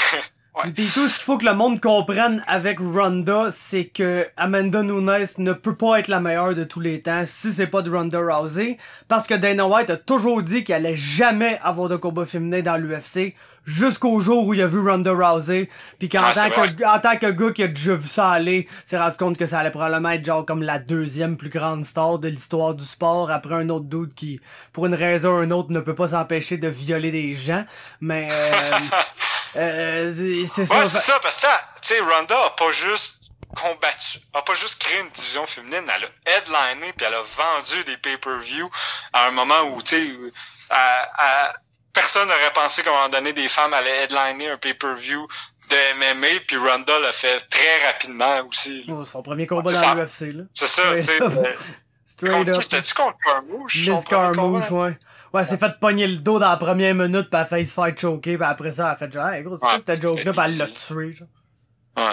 Mais- Après ça, si on défile dans les sports, moi, au tennis, euh, étant un joueur de Ah. tennis, je refuse de me nommer un, un, un GOAT masculin parce que je pense qu'en ce moment, euh, le, consensus semble être Roger Federer, puis je vais me faire des ennemis en disant ça, mais je pense qu'il ne va pas prendre sa retraite comme le meilleur de tous les temps. Euh, je pense que Federer a un peu trop bénéficié du fait de on dit, ah, il y a eu les meilleurs joueurs de tous les temps en même temps. Oui, mais Nadal et Djokovic sont arrivés après que Federer en ait déjà gagné à peu près 8-9 grands chelems contre des gars à la David Nalbandian, des, des Tommy Robredo, le cadavre d'André Agassi. Il gagnait tous des gars vraiment... euh, Fernando Gonzalez. Fait que, tu sais, moi, Federer a pas eu la compétition que Djokovic puis Nadal ont dû affronter toute leur vie. Fait que pour ça, moi je pense que Nadal et Djokovic sont probablement sur un pied d'égalité avec Federer, là, tous les deux, parce que les, eux ont toujours eu de la compétition. Tu sais, eux, il y a, a pas un tournoi que Djokovic a dû gagner, ben, à part après quand il s'est blessé. là. Mais je veux dire, tu dans, dans, dans les meilleures années de Djokovic, il était pris pour toujours se retrouver avec Nadal, Federer, Murray qui, Murray, c'est peut-être le, si ça avait pas été des blessures, moi, ce serait le quatrième meilleur joueur de tous les temps. Fait qu'on avait littéralement les quatre en même temps. Puis depuis l'entrée de Nadal Djokovic dans les, dans, dans, dans- sur le circuit fédéraire, son nombre de grands chelems, a, je pense, que c'est comme, depuis que Djokovic est sur le circuit, je pense que Federer a comme trois, trois grands chelems. Ouais. C'est pour ça que je suis pas prêt à le mettre comme le meilleur de tous les temps, même si, tu sais, c'est un athlète euh, exceptionnel. Puis chez les Puis femmes, chez les femmes, c'était Serena. Fuck Ouais. that, man. Ben là, je m'excuse. Serena, pour moi, si, si t'es pour mettre le tennis masculin et féminin ensemble, il y a un GOAT, c'est une GOAT, pis c'est Serena. Ouais. N- Faudrait que tu fasses un, un épisode avec JC pour discuter de ça. Numéro Ouais, ouais, tu euh, les filles, Seb? Euh, probablement Martina Navratilova. Ok. Moi, je mettrais euh, Anna Arden, personnellement. Anna était tellement bonne. Justine, ouais, elle était bonne, Justine, je l'avais. Anna était tellement... Je pense que pour le numéro 2, tu sais, il y a une bataille legit entre Martina Navratilova, Justine Henin, Monica Seles, puis euh, j'oublie son nom, mais la femme André Agassi. Euh, Euh, pas Amélie Mauresmo? non, non, pas Amélie Mauresmo. Amélie. Mais- Mauresmo. Monsieur Mauresmo. Je pense, je pense. Mais ouais, c'est ça. Puis sinon, euh, Il y avait quoi d'autre comme sport Ah, ben- qui existe? En boxe, en boxe, c'est assurément quelqu'un qu'on n'a jamais vu de notre vie. George- Genre Sugar Ray Robinson. À boxe, c'est assurément Floyd Mayweather, man. Ah, Ah, ben, je sais pas, je pense que, tu sais, euh, Sugar Ray Robinson a quand même eu une fiche de quelque chose comme 75-0 pour commencer sa, sa carrière professionnelle. C'est sûrement un des deux. Mais, moi, dans ceux que j'ai vus dans ma vie, en tout cas, mon préféré ever, c'est Mike Tyson, mais le meilleur que j'ai vu, c'est Floyd. C'est pas Ouais. serré. Puis moi, je vais y aller dans des sports que littéralement juste moi qui écoute euh, en, La F... F1, ouais, en F1. euh, j'allais te demander la F1, justement, tu restes-tu sur quelqu'un? euh, hot take, c'est Lewis Hamilton avant euh, Schumacher. Ouh. Euh, puis, mais moi, mon préféré, depuis que je, comme j'ai commencé, euh, puis qui est là depuis toujours, c'est euh, Kimi Raikkonen. Ayrton Ah, moi aussi, c'est mon préféré. J'écoute même pas la F1, puis c'est lui mon préféré. Moi, je dis, c'était qui, c'était qui le, le, le, le- l'autre fait, là? Mika Hakkinen. Mika Hakkinen, Shout out à Mika ouais, je, je l'aimais beaucoup quand, quand il a gagné ces deux championnats là, après, après Villeneuve, là, fait que 2000-2001, si est bonne, juste avant les, les Ferrari. Là. Euh, euh, je l'aimais beaucoup aussi. Puis en cyclisme, parce que je suis le seul tata qui écoute ça, Suis le cycliste. ben certain. Euh, Lance Armstrong. Christopher Froome est tout un, tout un gars, mais shout out euh, à un Canadien, Michael Woods, euh, un ancien gars de la, de la, tra- de la piste qui faisait de la, euh, de la- des demi de qui a eu un gros accident qui s'est recyclé dans le, dans le, dans le cyclisme. Un gars, un transport en commun. Ouais, un gars d'Ottawa, puis l'année passée, il a fini troisième au championnat du monde, puis il y a littéralement personne qui en a parlé, puis c'est probablement le plus gros achievement. Euh, c'est plus gros que Ryder là, qui a gagné le Giro en 2012 ou peu importe. Euh, Ben, on, on va te croire. Moi, d'abord, si on est pour, une- pour une name drop des sports que juste nous qui regardent, Phil Taylor dans les dards. Euh, six fois champion du monde de suite, si je ne m'abuse. Euh, des fois, j'aime ça regarder les dards, puis Phil Taylor, c'est une légende. Puis, y a-tu quelqu'un ici qui aime le baseball ou vous êtes normaux? Hey, on s'en tabarnak. Ah, ouais. Euh, je, pense, je pense que si tu regardes, si tu prends toutes les manches de baseball que j'ai regardées dans ma vie, je suis pas sûr que ça donne un match c'est long, ça n'a pas de sens. Ah, J'ai déjà vu des games là, de, de baseball complètes, là. Mais, euh, Chris, man. Ah, moi, non. Je suis un peu fâché que ce soit les ex les ex expos en, en, en finale. Ah, moi, j'en ai manqué un oui. bout. Comment, comment c'est possible dans MLB de juste laisser partir ton joueur de concession puis quand même être en série mondiale l'année d'après? Je sais pas, là, j'ai pas... les bars. Non, ils ont un gros payroll, là, les... euh, Ah, il y a un payroll gigantesque, là, mais... Mais tu sais, de ce que je comprends, la MLB maintenant, c'est juste Oui, c'est l'équipe que les meilleurs lanceurs gagnent. Puis c'est rendu, Les frappeurs touchent plus à la balle. ouais, c'est rendu un sport 100% euh, statistique avancée. Ouais, ouais, ben oui, c'est juste des stats avancées, là. Fait que, tu sais, moi, je pense, de, de ce que je comprends, parce que je suis quand même une coupe de monde de stats, puis eux mettent des stats de baseball. Tu sais, maintenant, le baseball, c'est euh, l'équipe qui a les meilleurs, tu sais, c'est, c'est une gang de lanceurs et Mike Trout.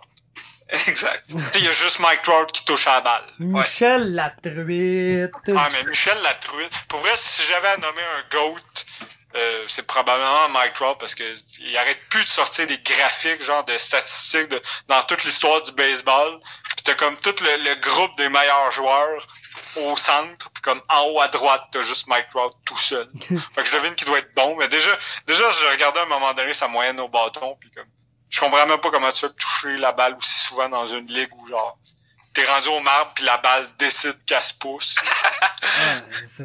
Puis Le pitch à genre du 212 km heure, t'es là. Ouais, c'est ça, que genre, elle, elle s'en vient à une hauteur, s'en vient à une hauteur, puis là, rendu deux pouces avant toi, elle drop au sol. Ouais.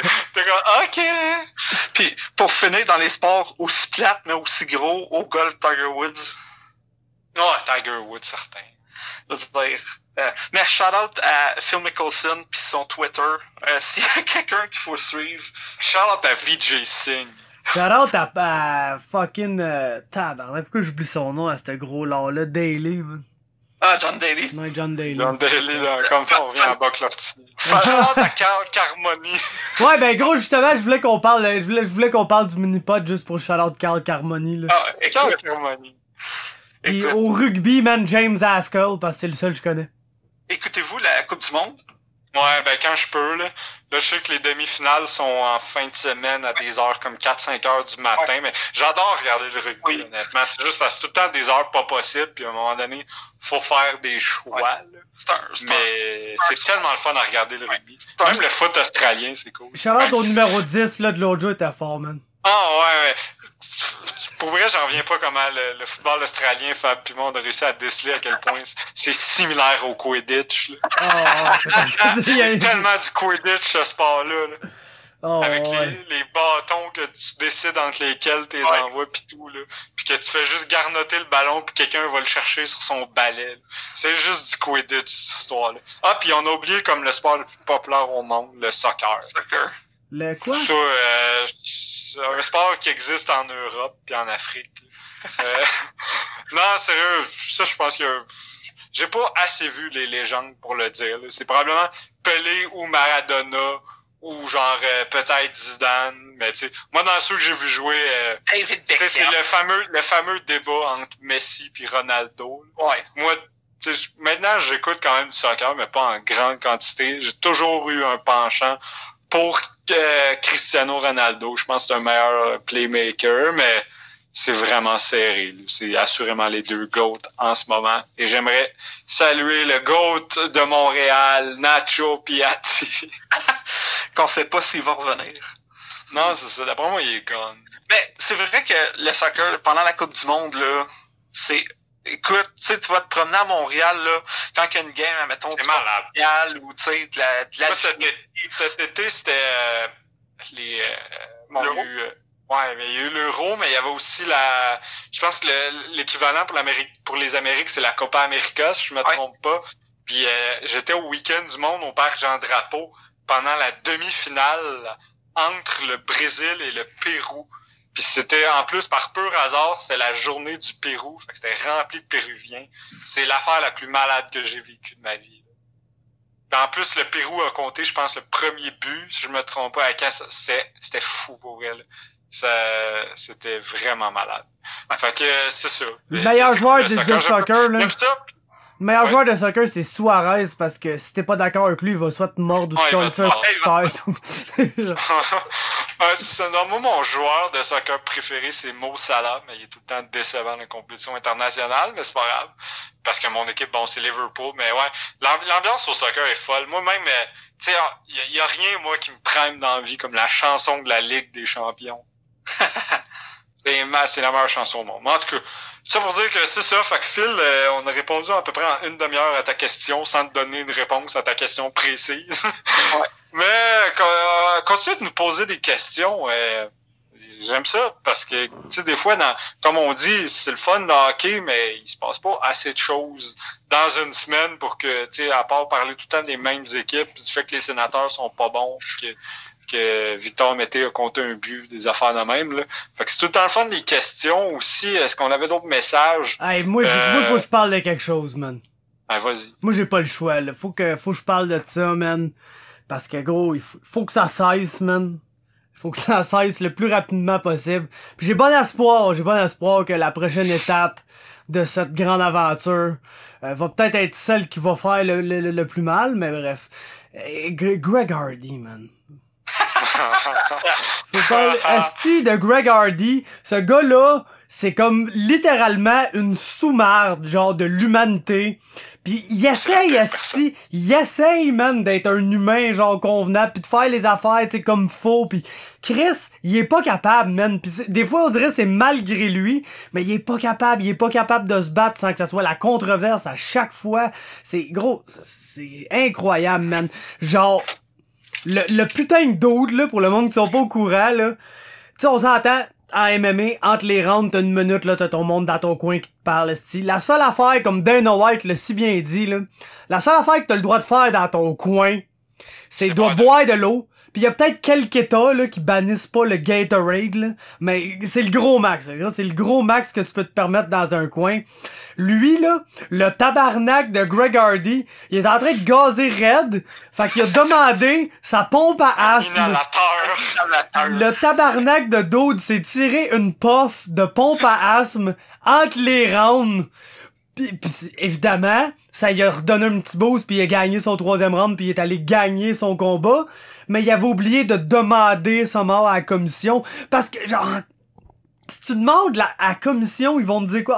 Ah, ok, c'est, correct, on va te donner une exemption. Puis là, toi, tu vas avoir le droit de te tirer des, des, des, des puffs de pompe à l'asthme entre les rounds, genre.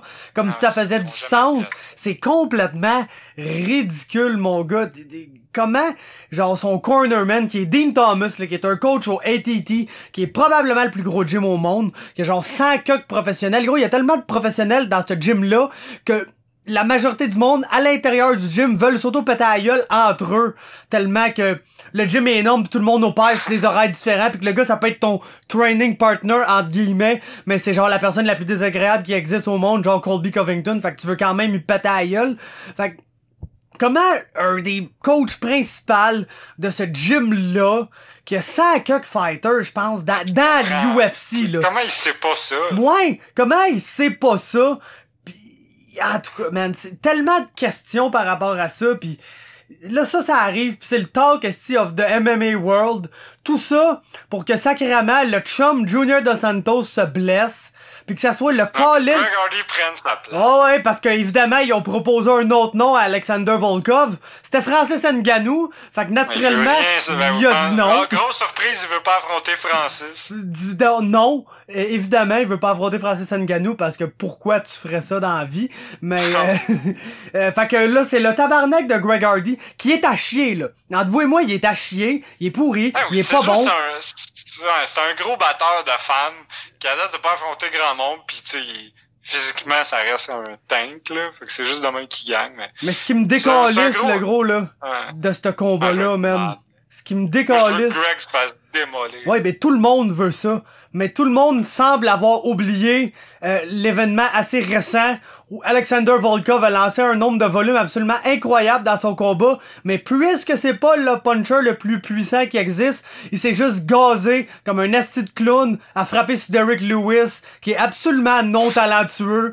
Tout ça pour se faire knocker comme un esti de bon c'est la à quelques affaire. secondes de la fin du combat euh, et, et tout ça pour que on, on apprenne à la grande surprise de tous que, que, que les testicules de Derrick Lewis avaient chaud. oui, c'est vraiment une base. Tu sais, Ouais, ouais, c'est mais Greg Hardy, c'est la, le pire gros épais batteur de femmes du UFC que je déteste. On en a un aussi au Québec, mais je le nommerai pas parce que j'ai pas envie de me faire jumper par une gang de Serbes. Mais Fab sait exactement de qui je parle. Puis je pense que n'importe qui qui suit le TKO sait exactement de qui je parle, mais je ne vais pas le nommer parce que mon bureau est à Saint-Hyacinthe. Que je ne tiens vraiment pas à me faire jumper par une gang de Serbes. Euh, moi, je vais avoir une petite montée de lait avant qu'on finisse. Euh, on n'a pas parlé de l'histoire de Donald Brashear qui est sorti dans, dans les médias. Hey, voulez-vous bien le laisser Voilà. travailler au Tim Horton en piste? le- exact. genre le Tim Horton a son ami en plus qui Ouais. genre sûrement juste là pour lui donner un coup de main genre. Comment c'est une nouvelle? Genre, le gars fait quelque chose pour... Tu sais, je pense qu'on se cachera pas que Donald Brashear a pris des mauvaises décisions dans sa vie. là. Mais je veux dire, il se trouve une job, il travaille comme un honnête citoyen, puis là, c'est quoi, ça vous donne le droit de bâcher dessus, genre? Exact. Puis shout-out au chum Georges Larac qui a été travaillé, tu sais, un bout de temps. Qui n'est pas Donald Brashear en passant. Ah, qui n'est pas Donald Brashear. C'est quoi, c'est, c'est qui le journal là, qui avait mis la photo de Georges Larac en place de Donald Ah, pense C'est pas National Post comme Ouais, quelque chose dans le genre. Mais tu sais, je, veux juste que ce soit clair, là, si, si un vieil homme blanc qui, qui, qui fait des titres pour un journal national qui nous écoute, là, Georges Larac et Donald Brashear ne sont pas la même personne. Merci. Fait que c'est ça, laissez-le tranquille, laissez un homme se reprendre en main, puis shout-out à Georges Larac pour avoir parlé de ça, puis d'avoir été travaillé dans un Tim Hortons, puis de dire que devrait pas avoir honte que ça, puis avis aux journalistes, c'est pas une crise de nouvelles. Ouais, non, c'est ça, on sent. Pour vrai, on sent. C'est le genre d'affaire que la seule personne qui aurait dû en parler, c'est 25 Stanley, genre. le genre de shit que genre il y avait juste 25 Stanley qui auraient dû essayer d'aller chercher un auditorat pour leur contenu de merde juste à essayer de- d'empiéter sa vie privée du monde. Mais que, que des médias soi-disant professionnels reprennent cette nouvelle là je trouve ça je trouve ça dégueulasse. Puis ouais je suis content que t'en parles parce que pour vrai c'est moi j'ai aucun respect pour ça. Yes. En, en terminant la dernière petite affaire, je veux un over-under de votre euh, de votre part, les probabilités que quelqu'un essaye de tuer Conor McGregor à Moscou. Wow, over. Probablement à 80%. Puis, C'est over, sûr que ouais. C'est probablement lui qui va partir la merde en plus. Ah, absolument, man. Ouais, mais c'est ce genre Mais de c'est cas qui va se pointer au triste, Daghestan. C'est rendu triste pour vrai. Il y a une conférence de presse. Il y avait une conférence de presse en Ukraine, là, je sais pas trop, puis il est allé dire genre ah ouais, c'est moi, c'est moi qui a designé la belt, la BMF belt là qu'ils vont donner à aux gagnants de Diaz puis Masvidal là, juste pour le show. Tu sais le, le gars man, genre fuck man, il est comme avant, il était juste capable de sortir publiquement puis de dire une mini affaire puis oh shit, c'était comme tu sais l'affaire la plus relevant dans la game automatiquement puis c'est plus ça, on dirait que c'est rendu comme un gars qui est absolument un outsider puis qui essaie de dire des affaires pour s'accrocher au fait qu'il existe peut-être encore dans ce milieu-là, mais on dirait que comme de moins Mais l'air en moins, oublié que pour être relevant, faut que tu combattes, faut que tu Ouais. gagnes le combat. À un moment notamment. donné, tu deviens juste le. À un moment donné, t'arrêtes d'être le coach de la Ligue nationale, puis tu deviens juste Don Cherry. Ah ouais, ben c'est parce qu'il a comme ridé trop longtemps sur le fait que on avait juste besoin d'ouvrir notre Twitter samedi soir puis il avait laissé un, un, un quelconque commentaire Ouais. sur le main event puis là waouh c'était la big news dans toutes les news outlets là, le- l'article au top du Ouais. site là Ah, Conor McGregor reacts to euh, Dustin Poirier fight genre est- tu sais Ouais. puis c'était la Ah, grosse news tout le monde en parlait puis là le monde en parle plus puis on dirait que là il essaie d'y aller dans des propos qui sont de plus en plus mongols pour réavoir Ouais, pour cette attention Que là finalement, le monde parle de lui. Ouais, mais ça marche plus comme avant, on dirait. Avant, t'es genre, ah, check, petit mongol, il dit n'importe quoi, mais c'est drôle. À cette heure, c'est genre, aïe, ta gueule, Connor, là. Pourquoi tu fais une conférence de presse à Kiev, en Ukraine, là? Mais c'est ça, mais tu sais, avant, c'est qu'au moins, il y avait, il y avait l'excuse de dire, tu sais, il y avait des fans qui disaient, ah, ouais, mais il call out telle personne, mais il va le battre, pis tout. Mais là, maintenant, on le sait, là, qu'il tu sais, il s'est fait humilier par Habib, il se ferait humilier par Tony Ferguson. Il y a beaucoup moins de raisons d'être qu'avant Conor McGregor, parce qu'avant, au moins, c'est le gars fucking divertissant, mais qui était capable de backer, mais maintenant, c'est juste le gars qui s'est fait ragdoll par un russe euh, violent avec des AK-47. Puis qu'après ça, il s'est fait sauter par, par une gang de doubles. Ouais. Mais euh, ouais, moi en terminant, euh, tant qu'à tout faire une annonce, euh, on cherche quelqu'un. J'ai décidé de repartir une. euh, tu sais, quand on était jeune, là, on avait ça des ligues simulées là, où est-ce qu'il y avait plein de gens avec une vie un peu discutable qui te proposait toujours de t'échanger son pire joueur pour ton meilleur joueur. Ben, j'ai décidé de revivre ça, mais cette fois avec des adultes qui, on l'espère, vont, vont mieux gérer. Il nous manque 13 personnes. Fait que si jamais il y a du monde qui s'intéresse, euh, juste à nous le dire, puis on, on va essayer de monter ça, cette ligue-là. Ça va être incroyable. L'événement, là, il va être incroyable. On fait mes shows des Clarks. Des Clarks. Moi, moi, mais moi, je veux juste rajouter le dancehall à, à l'événement, gros, avec les grouillades. fait que filmez, filmons, filmez vos pieds cette semaine, les boys. Filmez vos pieds, c'est ça, c'est ça notre conseil. Le conseil de la semaine, c'est prenez votre fucking téléphone, arrêtez de filmer vos pumpkin spice latte, puis filmez vos pieds, puis bonne semaine tout le monde. Yes, let's go Cyril Gann, d'ailleurs, man. Oh ouais, let's go Cyril.